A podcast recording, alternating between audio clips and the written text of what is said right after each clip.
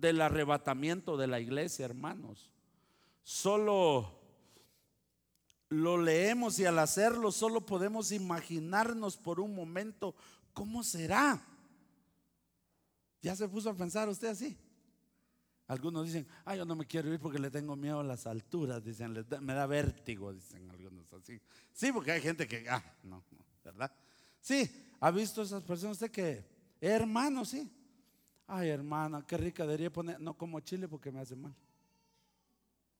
Ah, está bueno. El café bien ralito, por favor, que me da gruras.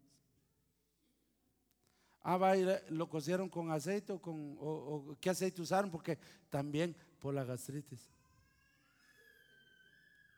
Y mire, me le pone un poquito más de azúcar y no me da dolor de cabeza, solo achaques. Hay gente así, todo le hace mal. Y están pensando así, ay, no irme con Cristo, ay, no, muy alto, muy alto. ¿verdad? Algunos están más vértigo, ¿sí? Imagínense cómo será ese día. Va a ser algo así, miren, hoy lo vamos a ver, todo tiene un porqué, porque si solo fuera así, qué susto se pegaría uno, ¿verdad? ¿Cuántos se han subido a alguna rueda de Chicago aquí? Cuando uno va para arriba va feliz, va. Pero cuando llega a la, cumbre y se deja ir así, ay, siente uno así, ¿verdad? Que, siente uno que se le va la vida, ¿va? Ahí por Villanueva, saliendo a la Villalobos, cuando uno viene saliendo a la capital, donde está el paso a desnivel para, cruza para Villanueva, de este lado. Yo, miren, a mí me gusta, a mí, bueno, antes, ahora no corro, antes me gustaba mucho la adrenalina. Y cuando venían mis hijos atrás ahí en el carro, agarraba aviada, dijo uno, ¿verdad? Y, y me tiraba por ahí porque, ¡ay! Hacían todo, ¿verdad? Va, dice que será un abrir y cerrar de ojos. Es, es así. Imagine que usted está así que oh, se muere. Oh, oh. Tal vez ahí sí se muere, ¿verdad? Entonces, no, tiene un porqué la, el sonido, la trompeta y todo. ¿Eh? O sea, ay, ya llegó el momento, ya llegó el momento, Señor. Ah, me voy. Está uno feliz. O sea, no es solo así que lo van a agarrar de sorpresa. No, entonces, si bien nosotros, cuando nosotros miramos esto, ¿cómo será, hermano? Mire, le gusta su cuerpo, hermano. Algunos dicen, ¿verdad? Algunos dicen, no, no, no, no, no me gusta. Las mujeres son más así, nada les gusta. Sí, pero Imagínese cómo será. Porque ese es un cuerpo glorificado, es perfecto, hermano. Es perfecto. Ahí no crean que es así como salen en las películas, que el Gasparín todo panzón, no. Ahí es, son cuerpos glorificados, es la perfección. Recuérdese que entraremos a un lugar donde hay perfección. ¿Verdad? Perfección. Esto esto, hermano, solo es evidencia del pecado, comer mucho, gula. ¿Verdad? ¿O no? ¿Verdad que sí? Entonces, entonces, entonces allá no entra nada de eso, o sea, allá un cuerpo glorificado, perfecto. Ya, ya se puso, ahora imagínese arriba de las nubes usted. Ojalá haya luna llena esa noche. Si es de noche, pues. Y, usted arriba de las nubes. ¿Ah? Pero hermanos, solo pónganse a pensar, son millones de millones de personas, de, cuerpos glorificados encontrándose en las nubes. Póngase a, a pensar eso. O sea, miren hermanos, no se puede eh, expresar lo que es esto. No se puede. No se puede. Estaba viendo unos cuadros que están en el Vaticano, ahí lo estaba viendo en, el internet, donde representan todo eso, están los dibujos, nada representa eso. No existe nada que pueda representar tal cual va a ser. Es hermosísimo. Si bien nosotros experimentamos la gloria de Dios, para quienes se queden, hermanos, que tuvieron la oportunidad de consagrarse al Señor, eh, para quienes tuvieron la oportunidad de escuchar la palabra de Dios, eh, pero que, quisieron vivir como religiosos. Aquellos que por más que se les predicó, nunca cambiaron. Fueron rebeldes, reacios, que siempre estuvieron en contra de lo que Dios quería hacer, que verdaderamente estuvieron en las iglesias, pero nunca nacieron de nuevo, será un día de gran tristeza y llanto. Póngase a pensar. Yo siempre hago el llamado cada vez que enseño. ¿Por qué? Porque yo no quisiera, si en este momento viniera Cristo, en este momento así, ¡pah! Nos fuimos. Imagine que se quedara usted solito. ¿Y ahora quién va a predicar, va? Usted así. La hombre, qué mala onda. ¿Y ahora quién? Vaya, ahora quién va a tocar la batería? O sea, me explico. Y se quedó. Y usted escuchó estos mensajes, hermano. ¿Cómo se va a sentir? ¡Ah! Seamos honestos. Esta es cosa seria. ¿Cómo se va a sentir si alguien se quedó así? Ay Señor, ya vinieron todos. Ahí, sí, ahí sí va a caer así con unas de cocodrilo así y va moco ahí. Oh Señor, perdóname. Muy tarde. Se quedó. Y usted sabe que viene la tribulación y la gran tribulación y que la única manera de salvarse es que le corten la cabeza. Antes se daba a gusto, está cortándole la cabeza a los pollos, le va a tocar a usted. No, yo lo hablo así, de repente suena un poco gracioso, pero así va a ser. La Biblia dice, Apocalipsis dice, vi las cabezas de los decapitados, de los que venían saliendo de la gran tribulación. Así dice, y se le dieron vestiduras blancas. O sea, le recibieron, ¿verdad?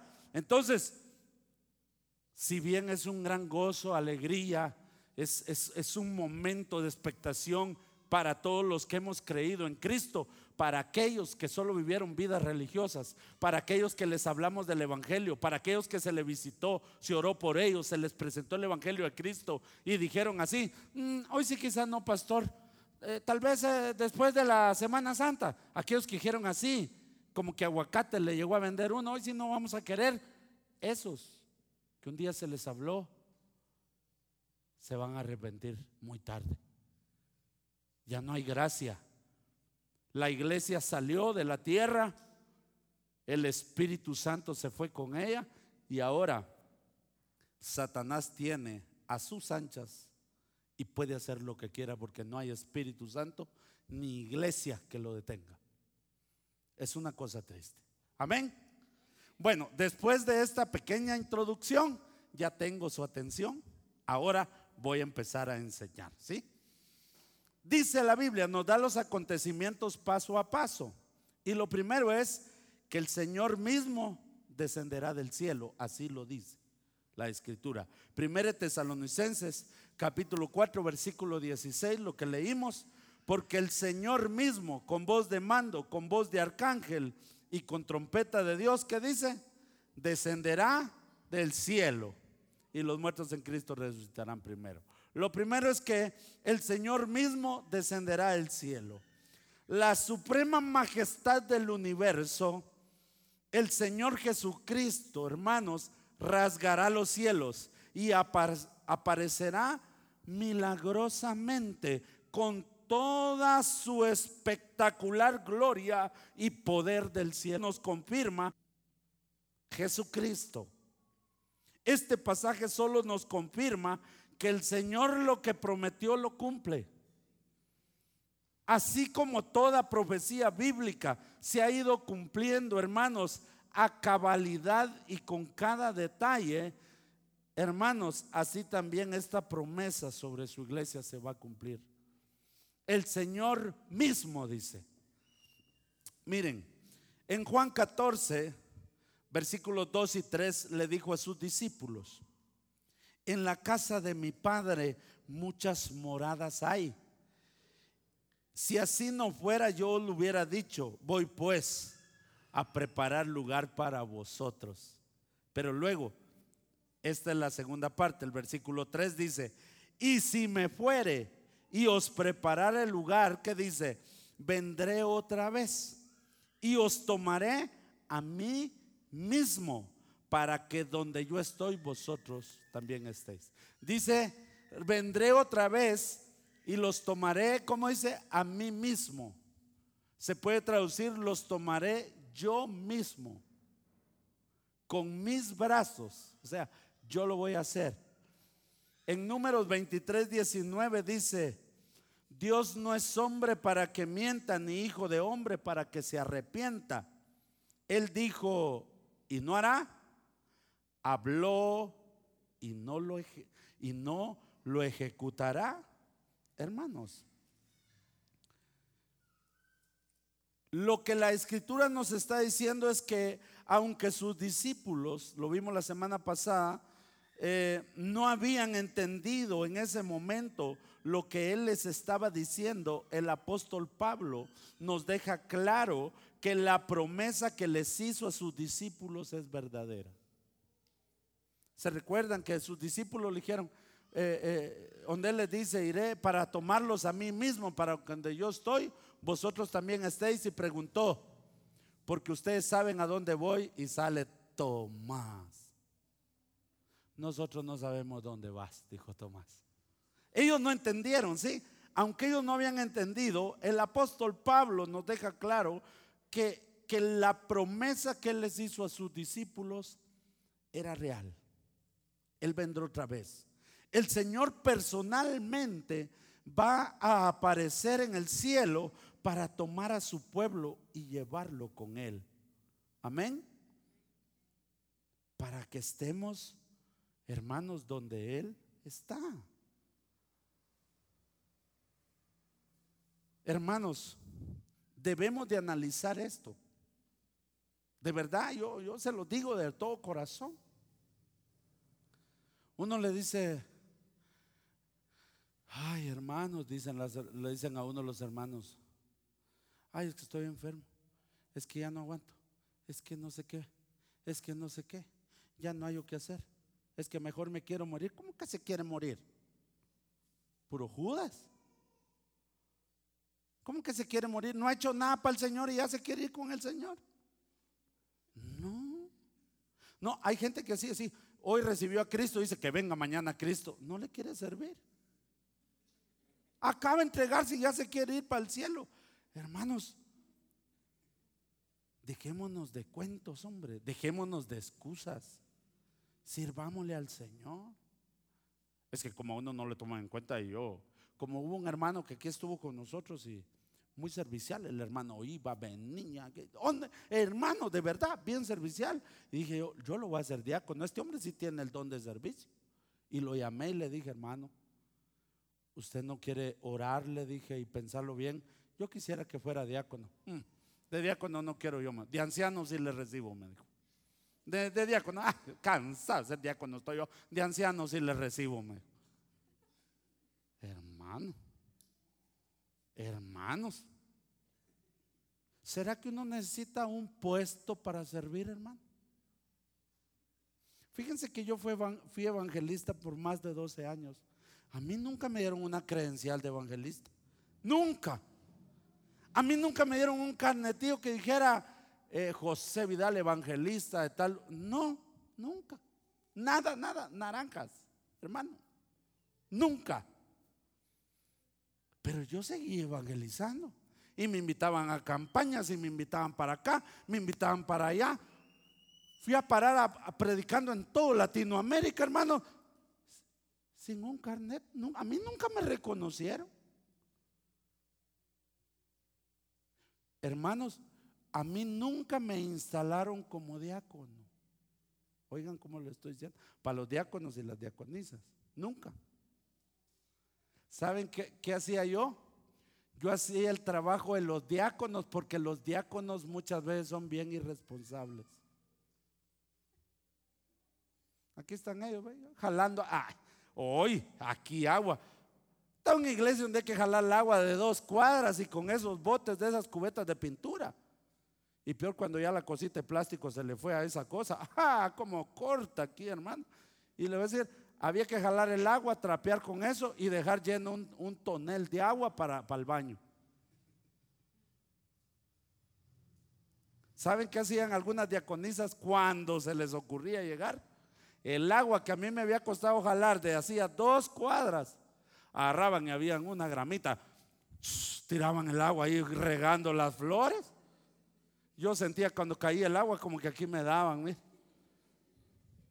Hermanos, hay gente que dice, es que uno, uno quiere, pero como, como no le dan, quiere un puesto, reconocimiento, todo un protocolo. Hermano, para servir, el que quiere servir sirve. Aquí hay que abrir las puertas y, ver ahí que la entrada está ahí, poner la silla. Hermano, aquí no, yo, aquí no hacen limpieza los diáconos. Yo estaba en iglesia, yo hacía la limpieza, hermano. Y sé lo que duele la Rafaela, ¿verdad? Tanto estar así, ¿verdad? Duele. Sí, yo sé que es eso. Hermanos, no se... Cristo viene pronto. Y usted quiere que hagamos todo un protocolo para que sirva. No, hermanos, de verdad. Esta promesa es real, hermano. Y vamos a estar para siempre con Él. Con Él. Cuando dice, el Señor mismo está diciendo que personalmente Él lo va a hacer. Él, su iglesia, los que hemos creído en, Jesucristo, para Él somos importantes, hermano. Aquí hay algunos que dicen, es que viera que mis hermanos no me quieren. Es que mi papá eh, tiene preferencias, quiere más a mi hermano y es el que peor se porta. Ya no lo... Jesús bendito. Mire por lo que está. A mí me quiere Dios y tanto que está dispuesto a rasgar los cielos, a atravesar todo el espacio para venirme a encontrar con sus brazos abiertos, mi papá celestial. ¿Qué más queremos? Aleluya, dale un aplauso al Señor, hombre.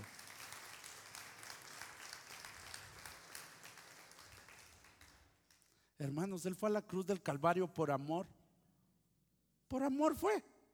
Ahora, ¿usted por qué, por qué está acá? Miren lo que le voy a decir, a ver, lo voy a poner a analizar.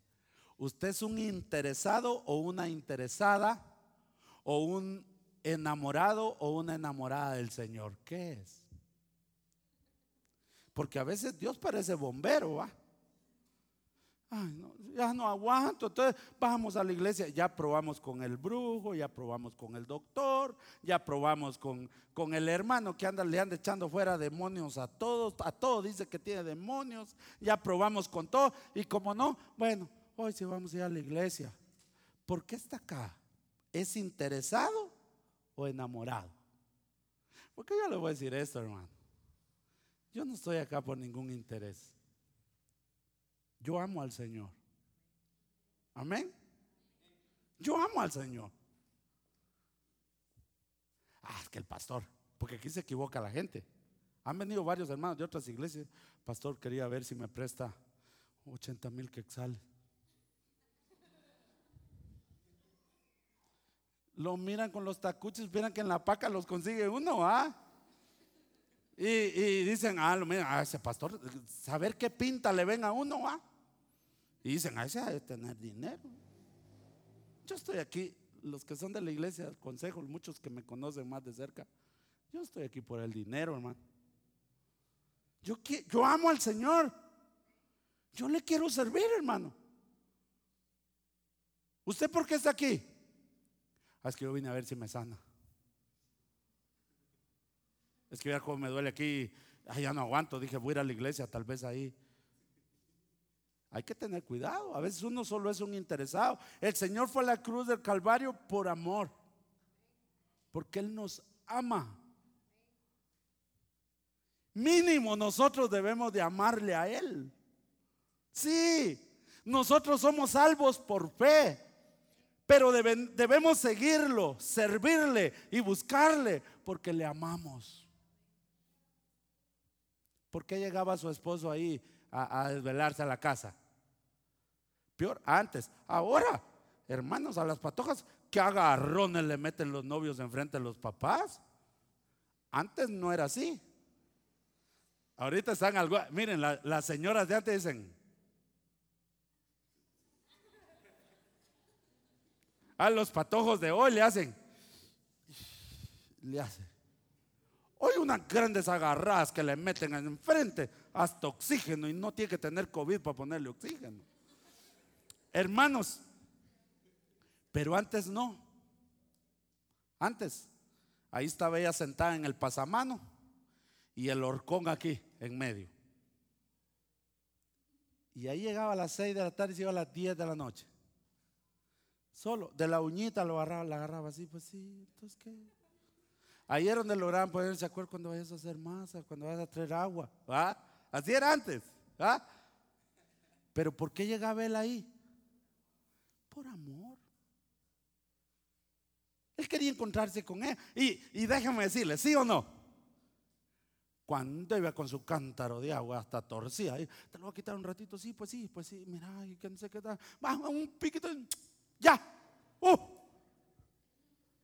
Él se arriesgaba que lo machetearan, cualquier cosa, por amor. Fíjense ustedes, ¿por qué debemos venir acá? Por amor. A mí, de verdad, hay hermanos que cuando están bien malos, vienen a la iglesia. Aquí Dios ha hecho milagros. Y cuando se curan, ya no están. Yo no sé si el Señor me ha escuchado para veces, ay Señor, este hermano, solo enfermo viene. Cuando está sano ya no viene, Señor. Tómalo en cuenta, Señor, convéncelo. Al rato viene enfermo otra vez. No sé si Dios escucha mi oración y dice, lo voy a enfermar para que esté otra vez ahí. A petición del pastor. Hermanos, hay gente que es interesada. Miren lo que dice Romanos 8:28. Y sabemos que a los que aman a Dios, todas las cosas le ayudan a bien. Esto es a los que conforme a su propósito son llamados. En otras palabras, cuando Dios llama a alguien, Dios tiene un propósito para él. Y él debe amar a Dios. Entonces debemos estar aquí por amor. No puedo ser un interesado nada más. Quien le ha recibido con fe a Cristo le debe amar, debe corresponder a su amor. Y esto es posible, hermanos, porque cuando uno recibe a Cristo, el Espíritu Santo de Dios viene a morar en uno, ¿sí? Viene a morar en nosotros y la Biblia dice que Dios es amor. Así que ninguno de los que están acá, que verdaderamente han recibido a Cristo Jesús en su corazón, pueden decir que no pueden amar. Porque Dios es amor y mora en nosotros. Que las cosas no salen a ver, porque a algunos si les va mal, hermano, dicen, ay, no es que me fue mal aquí, y, se les viene aquel corito, no me vuelvo a enamorar. No, eso es cosas, esa es cosa suya. Pero usted sí puede amar porque Dios es amor, ¿sí? Poder, por eso le podemos amar. El Señor viene personalmente por nosotros porque nos ama.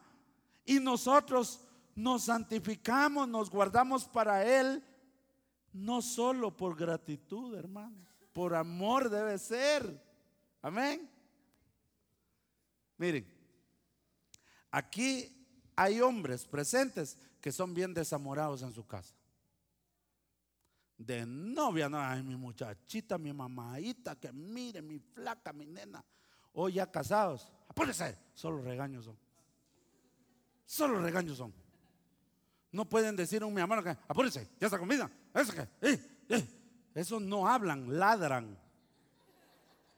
Hermanos, miren. Y tienen mujeres jóvenes y bonitas. Yo le aseguro que cuando salen allá al mercado, ahí va, no, no falta algún señorón ahí pícaro o un patojo soltero que. Sí, y la señora ahí con su patojito, mm, abusivo, le, gustó. Le gustó que la chulearan. ¿Por qué ella no se va con otro? Porque lo ama. Por eso no se va, porque lo ama. Oportunidad. Miren, señores, ah, ahorita se van a ir pensando a su casa. Hoy no van a dormir alguno. Esa mujer que tiene a la par lo ama. Porque oportunidades para irse a la casa y motivos ha tenido. Pero no se va, lo ama. Hoy se dice, este pastor hoy sí viene ungido. Hermanos, el Señor mismo descenderá del cielo, Él personalmente vendrá y se cumplirá la palabra y los tomaré a mí mismo. El amor de Cristo por su iglesia es tan grande que lo hará Él personalmente. Y les digo algo, Él puede mandar ángeles, puede mandar arcángeles, tiene todo un ejército y el poder para que desde su trono solo haga así y que en el instante todos los redimidos todos resuciten y todos los que no, no, no estén muertos sean transformados y que estén así delante de su presencia. Él tiene el poder, pero adivine qué, Él viene personalmente por su iglesia porque la ama. Él mismo descenderá del cielo, dice la palabra. Amén. Lo segundo, el Señor lo hará con voz de mando. Así dice la Biblia. 1 Tesalonicenses 4:16. Porque el Señor mismo con voz de mando, con voz de arcángel y con trompeta de Dios descenderá del cielo y los muertos en Cristo resucitarán primero. El Señor mismo con voz de mando, lo hará con voz de mando. Esta palabra, cuando dice con voz de mando, es la palabra griega que le, que le usma, que significa mando. O también es la palabra griega que leusmati, que significa mandar. O sea, es como la voz, una voz de mando o una voz que da órdenes, ¿sí? Con voz de mando o con voz de mandar o dar una orden, eso significa. Tiene un timbre militar porque la palabra significa una orden militar que no se puede desobedecer. Ahí sí que aunque le dé vértigo, no es aquello que, ah, yo quizás no me voy a ir muy alto. No se puede. Tiene que irse. Como cuando el comandante llama a su tropa a formar filas, de esa manera se reunirán los santos que murieron ya con los vivos arrebatados. Formaremos filas en las nubes, hermano. Aleluya. Ay, yo me muero porque sea ese tiempo, hermano. De verdad. De verdad, hermanos, es un momento glorioso. Miren Juan capítulo 11, versículos 41 al 43. Dice la palabra, entonces quitaron la piedra de donde había sido puesto el muerto. Y Jesús, alzando los ojos a lo alto, dijo, Padre, gracias te doy por haberme oído. Versículo 42. Yo sabía que siempre me oyes pero lo dije por causa de la multitud que está alrededor para que crean que tú me has enviado. Versículo 43, aquí es la médula de este pasaje. Y habiendo dicho esto, clamó a gran voz,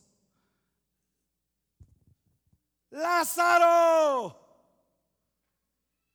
ven fuera, a gran voz. Así.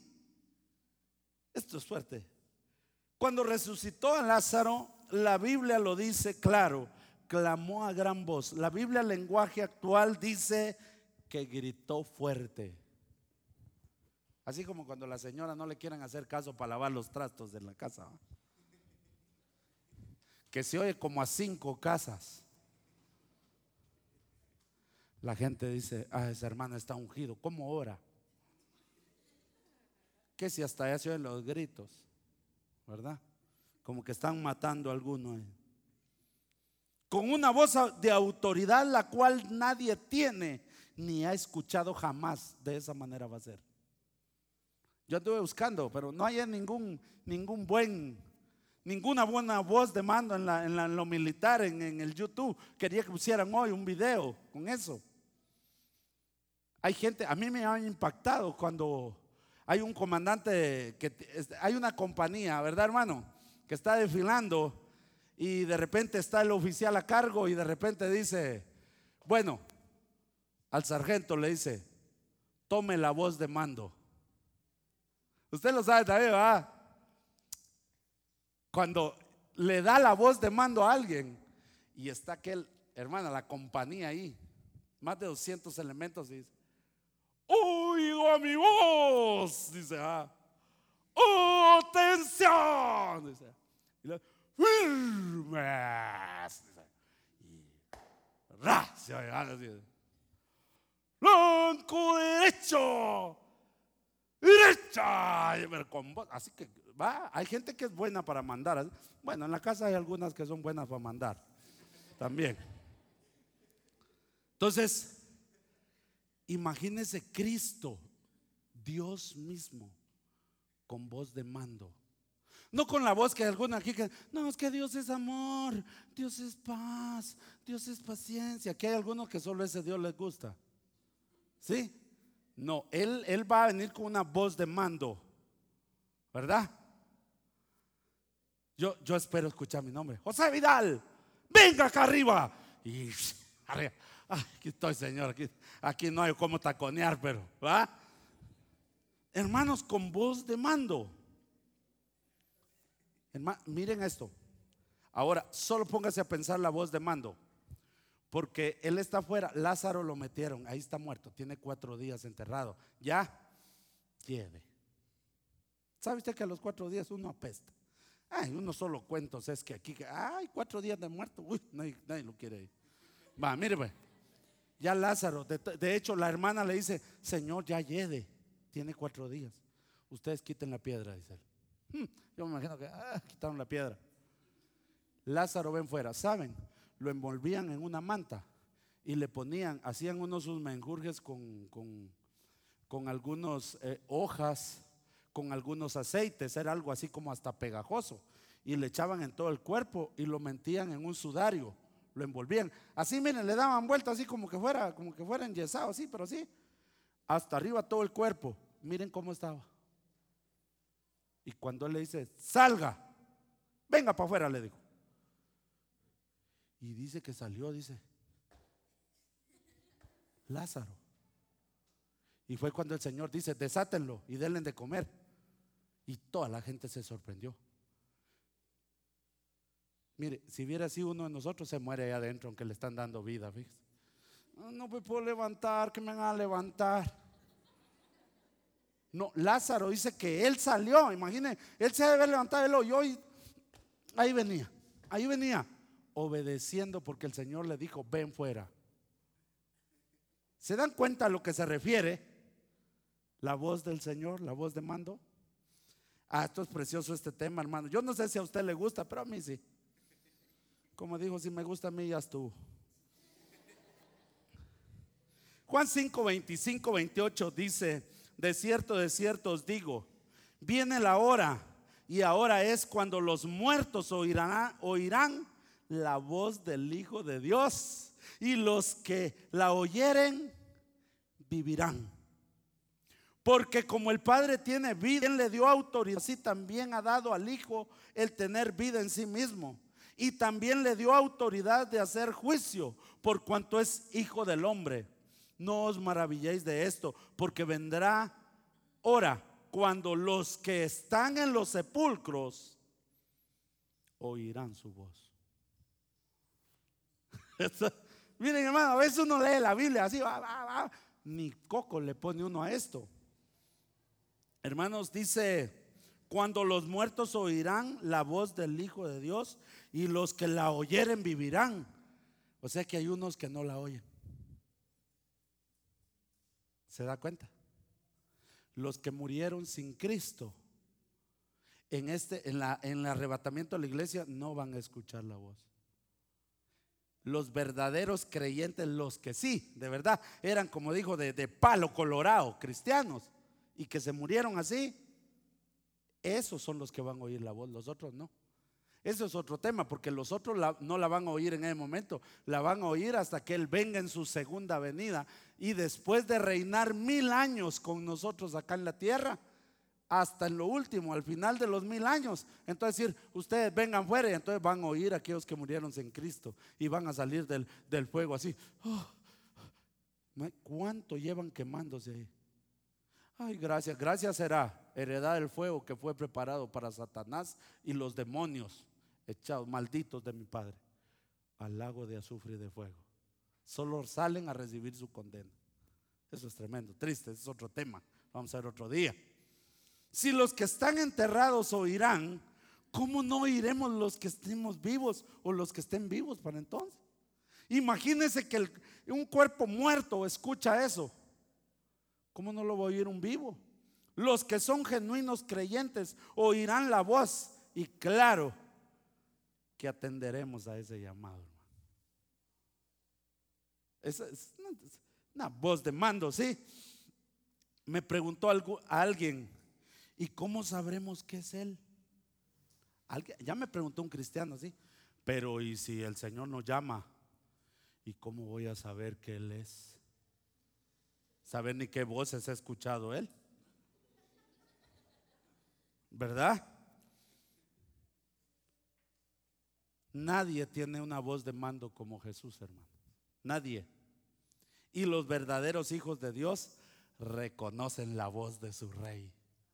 Amén. Bueno, vamos a pasar, voy a seguir porque usted lo miro afligido, mejor voy a terminar luego. Lo otro es que lo hará con voz de arcángel. ¿A qué se refiere? Es que miren hermanos, uno tiene que meterse a estudiar la palabra. Uno dice, yo creo que no, no es lo que usted cree.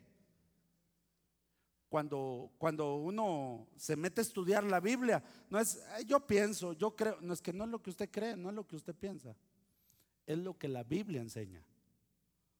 Por eso los que predicamos, enseñamos, debemos ser responsables, debemos estudiar, hermano. A algunos toca predicar y dicen, ay, me voy a bajar este bosquejo de Google. No, debemos estudiar. Miren, lo hará con voz de arcángel. Primera Tesalonicenses 4:16. Ese le va a quedar ese pasaje. Porque el Señor mismo con voz de mando, con voz de arcángel y con trompeta de Dios descenderá del cielo y los muertos en Cristo resucitarán primero. Cuando habla de con voz de arcángel, definitivamente no se refiere a que Cristo hablará con voz de arcángel. No es que Él va a hablar como habla un arcángel. Lo que sí dice claro es que lo hará con voz de mando. Eso dice, el Señor mismo con voz de mando. Ahí sí, es Él. El comandante, el, verdadero comandante. ¿sí? Ahora, la mayoría de los comentaristas coinciden que posiblemente se trate del arcángel Miguel. Pues es quien aparece peleando el cuerpo del siervo Moisés allá en Judas versículo 9. ¿sí? Ahí dice que estaba, estaba peleando con Satanás el, cuerpo de Moisés y no profirió, dice, palabra alguna contra él, no que le diga que el Señor te reprenda, dice que le dijo. Entonces, él está peleando por un siervo, por el cuerpo de un siervo. Ahora, pero más aún, proféticamente mencionado en Daniel 12, hablando de la resurrección del pueblo de Dios, o sea, proféticamente hablando de este tiempo del que estamos tratando. Daniel 12, 1, 3 dice, póngale atención. En aquel tiempo se levantó Miguel, el gran príncipe que está de parte, ¿de parte de quién? De los hijos de tu pueblo. ¿Ok? Y será tiempo de angustia, cual nunca fue desde, desde que hubo gente hasta entonces. Pero en aquel tiempo, oiga, será libertado tu pueblo, todos los que se hayan escritos en el libro. ¿Cuántos están inscritos en el libro de la vida? Amén. Y muchos de los que duermen en el polvo de la tierra serán despertados, uno para vida eterna y otros para vergüenza y confusión perpetua. Los entendidos resplandecerán como el resplandor del firmamento y los que enseñan la justicia a la multitud como las estrellas a perpetua eternidad. Hermano, ya se da cuenta qué privilegio enseñar la palabra de Dios. Qué privilegio predicar la palabra de Dios. ¿Cuántos quieren predicar? ¿Ven? Hay varios. Ahí se apunta, pues. Ahí se apunta. No, no, ay, no, mejor no, porque. No, apúntese y vamos a ver cómo les enseñamos, ¿verdad? Y después de un, de un tiempo de aprender, ah, la tiramos, lo tiramos ahí al, al agua a ver qué pasa, ¿verdad? Entonces, esta voz del arcángel no será para convocar al pueblo de Dios, pues las escrituras dicen que lo hará el Señor mismo con voz de mando. Este arcángel lo hará, lo hará, al menos algunos estudiosos de la Biblia lo, lo aciertan así, ¿verdad? Que para convocar a los ejércitos de los ángeles celestiales a una alabanza gloriosa en este evento, hermano. Porque no crean que va a ser así.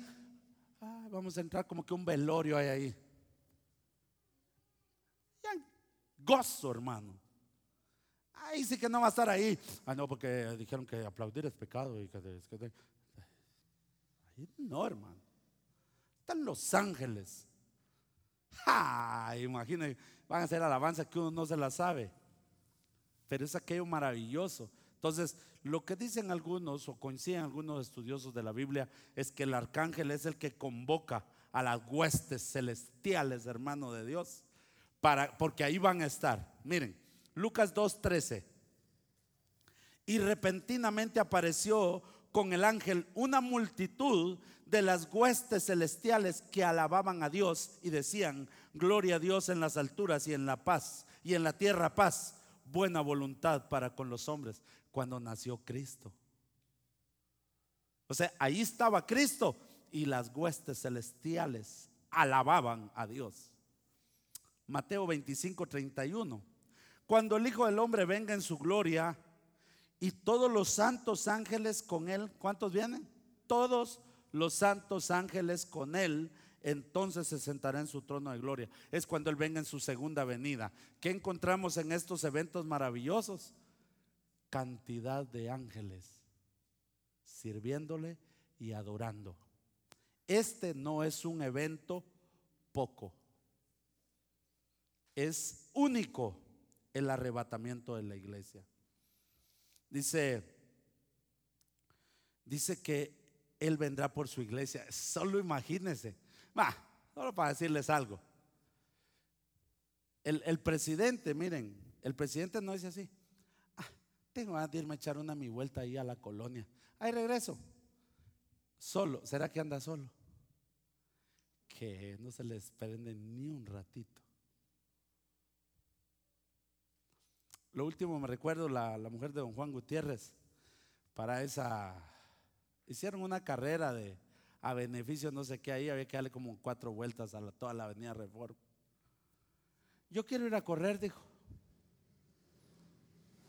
Ahí vamos todos ustedes, a la par de la doña, corriendo, con una mariconera así, una de esas bolsitas que se trae aquí, y ahí andaba la pistola y todo, ¿verdad? Otro con la espalda y amarrada así, ahí cargaban la UCI, ahí, corriendo, corriendo, porque a ella se le antojó a correr. Nunca anda solo. Si el presidente no anda solo, ¿cómo va a andar solo Dios? Así. Si los ángeles le sirven, hermano le sirven. Entonces, cuando se trató del nacimiento de Jesús se apareció una multitud de ángeles. Cuando el Señor venga en su segunda venida a juzgar, vendrá con todos sus ángeles. Por eso es que se cree que la voz del arcángel es la que convocará a una multitud de ángeles que acompañarán este evento tan especial. Es tan así que no existe ni un cuadro, hermano, que se pueda dibujar cómo irá a ser eso. No se puede. ¿Cuántos quieren ir con el Señor ya? Ah, ya no, dice, ¿verdad? ya me levantaron, bajaron la mano donde le dije, ya va. Así siempre, predicador. ¿Cuántos se quieren ir con Cristo? Amén, amén, decían todos. Y el, y el pastor decía, yo voy de última, decía. Yo voy de última. Lo último, lo hará con trompeta de Dios.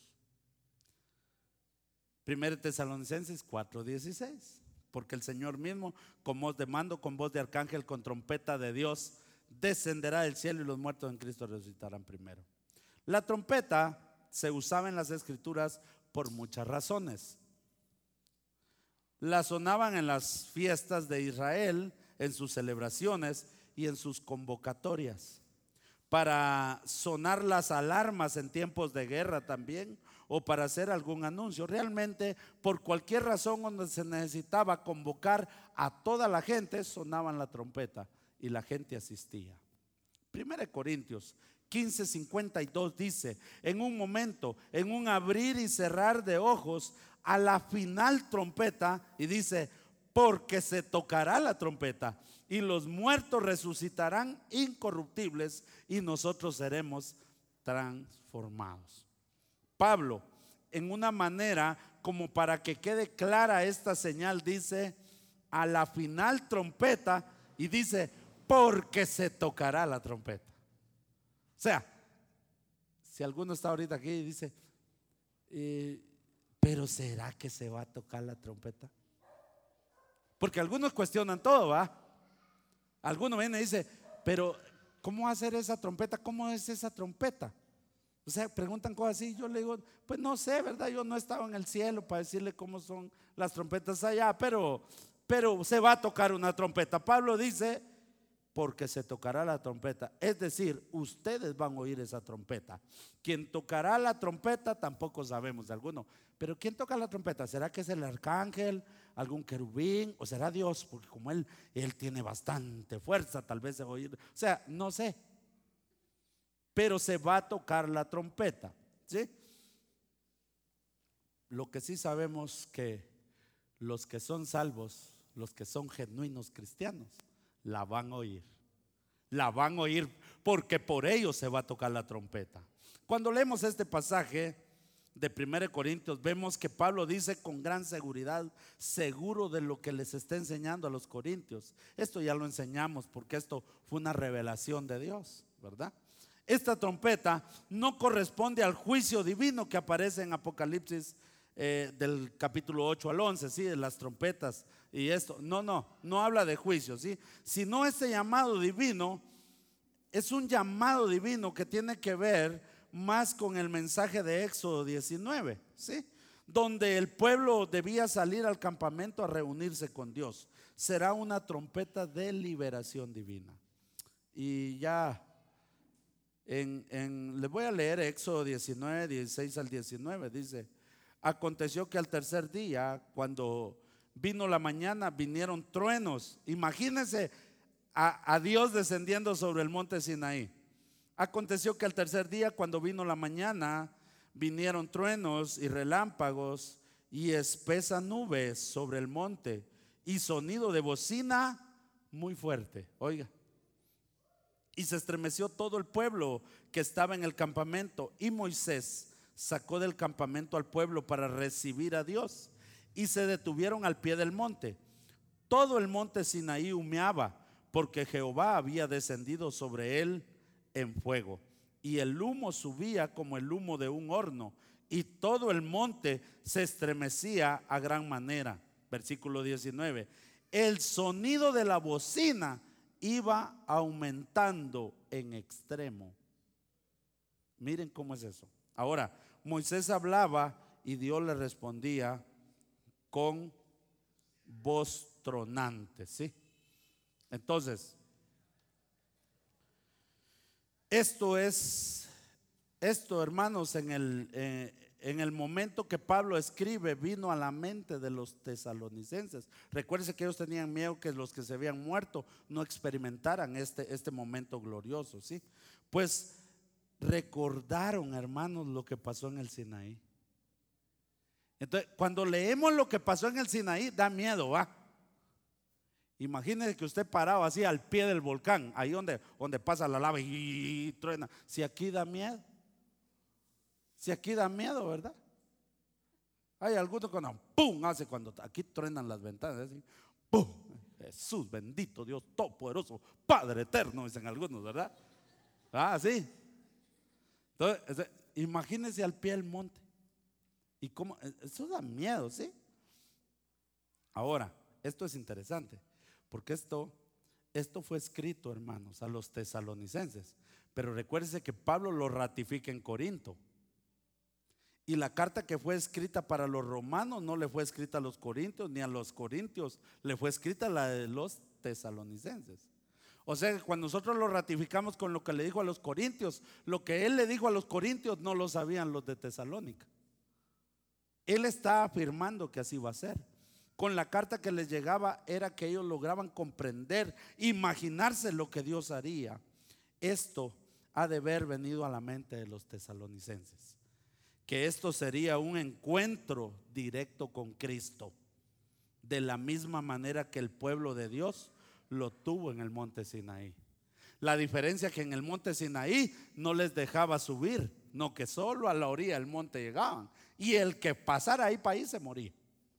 Pero ahora el Señor dice, no, van a venir conmigo delante de su misma presencia. Y ya termino con dos pasajes Sofonías 1, 15, 16 dice, día de ira aquel día, día de angustia y de aprieto, día de alboroto y de asolamiento, día de tiniebla y de oscuridad, día de nublado y de entenebrecimiento, día de trompeta y de algazara sobre la ciudad fortificada, sobre las ciudades fortificadas y sobre las altas torres. Día de trompeta.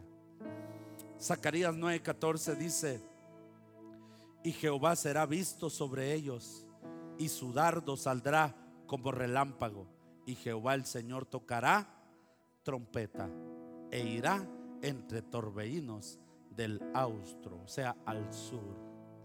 Hermanos, si nosotros al leer esto nos da un poco de miedo, cuando vemos lo del monte Sinaí. Pero cuando Pablo les aclara cómo será ese día glorioso, encontrarnos en las nubes con el Señor, hermanos, uno se llena de alegría y gozo. Aunque hermanos lo critiquen, aunque algunos se han sentido solos y aunque algunos han perdido a sus padres ya, o aún sienten el dolor muy fuerte de haber perdido un hijo, una hija. Yo te tengo que decir esta noche, es un momento glorioso resucitar en Cristo o ser arrebatado por Cristo. Es un momento glorioso. Hermanos amados, ninguna de esta iglesia, al menos de la iglesia Monte Sinaí, podrá poner excusa delante de Dios si llegara a quedarse de que nosotros no le hablamos de este momento. Pues hay hermanos que verdaderamente pueden venir a la iglesia y no vienen.